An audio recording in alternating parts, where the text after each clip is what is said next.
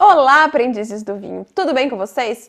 Voltamos com mais um vídeo aqui no canal e o vídeo de hoje vai te dar algumas dicas valiosas para te ajudar na hora de comprar o seu vinho.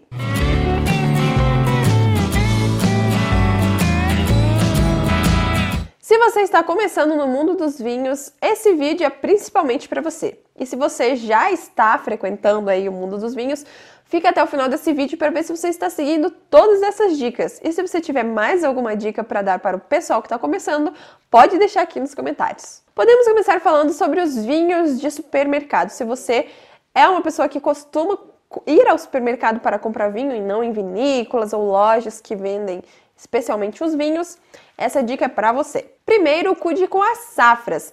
Vinhos de safras muito antigas em supermercados não são muito indicados, porque lá no supermercado, normalmente o armazenamento dos vinhos não está o mais adequado né, que deveria.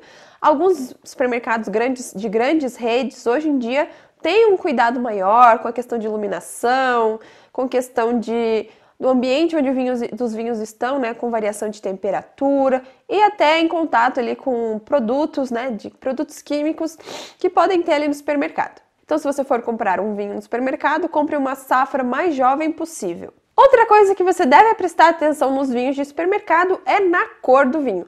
Principalmente em vinhos brancos e rosés a gente consegue ter uma percepção melhor. Se a cor daquele vinho já estiver sem brilho, estiver puxando para um tom mais amarronzado, evite comprar essa garrafa.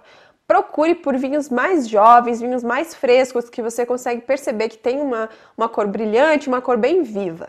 Essa alteração de cor vai acontecer principalmente pela incidência de luz nas garrafas de vinhos, aquela luz frequente ali que tem nos supermercados, vai acabar alterando ali, oxidando o vinho mais rápido do que deveria. Dica de número 2 para você que está começando nos, no mundo dos vinhos. Não comece querendo experimentar os vinhos mais caros. Provavelmente o seu paladar e o seu bolso não vai estar ali tão preparado para começar nesses vinhos. Comece por vinhos mais baratos, conheça diferentes variedades de uva. O que vai interessar é a sua litragem. Quanto mais vinho você bebe para conhecer mais e se adaptar, adaptar ao seu paladar. Não vai gastar 300 reais em uma garrafa, no que você poderia investir esses 300 reais em várias garrafas. E nisso eu puxo um gancho para outra dica, dica de número 3. Se você também está iniciando, evite comprar aquele monte de acessórios que existem no mundo dos vinhos. Não queira comprar um monte de taças diferentes, diferentes decanters que existem, saca-rolha elétrico, saca-rolha de um estágio só, de dois estágios, do bracinho. Compre os, os, acessórios mais necessários. Inclusive, a gente tem um vídeo aqui falando sobre acessórios, vou deixar para vocês assistirem. Então, digo de novo, invistam o dinheiro mais em vinhos do que nos acessórios. Dica de número 4. Evite assinar aqueles pacotes daqueles sites grandes que você né, compra ali que chega todo mês na sua casa uma, uma caixa com alguns rótulos, com três, duas, quatro garrafas. Normalmente esses vinhos já chegam muito baratos na sua casa, então se para você já tá barato, imagina para quem comprou.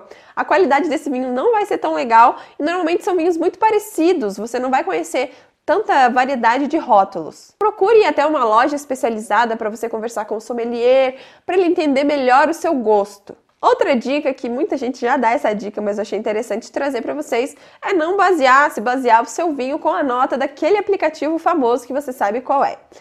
Aquelas avaliações, normalmente uh, todo mundo fala isso, mas eu também achei interessante falar para vocês que tem mais avaliações de um vinho do que garrafas produzidas. Então, aquela opinião pode não ser uma opinião verdadeira e sincera do que aquele vinho traz na garrafa. Não se baseie só no aplicativo. Talvez se você gostou do que você leu ali, mas ficou assim, ai, compro ou não compro, provavelmente seja interessante você conhecer esse vinho e não se basear no que está escrito lá, ter a sua opinião própria, não vá pela opinião das pessoas que colocaram lá no aplicativo. Aquela clássica dica que tá todo mundo cansado de saber, mas ainda tem gente que não sabe que essa informação é verdadeira. Nem todo vinho envelhece com qualidade com o tempo, nem todo vinho fica melhor, quanto mais velho, melhor, entenderam? Isso porque a maioria dos vinhos é feito para consumir em até no máximo 5 anos, ele é vinhos jovens. Mais ou menos 5% dos vinhos que são produzidos têm capacidade, têm corpo para envelhecer. Então não deixe ali um vinho envelhecendo esperando que ele vai estar tá melhor daqui 10, 15 anos, que ele provavelmente não vai estar. Muita gente fica com dúvida de como guardar o seu vinho, deitado ou em pé. Então vai aqui a dica. Se o seu vinho tem rolha de cortiça, o ideal é que ele seja guardado deitado, para a rolha ficar em contato com o líquido, né, que é o vinho, e não ressecar.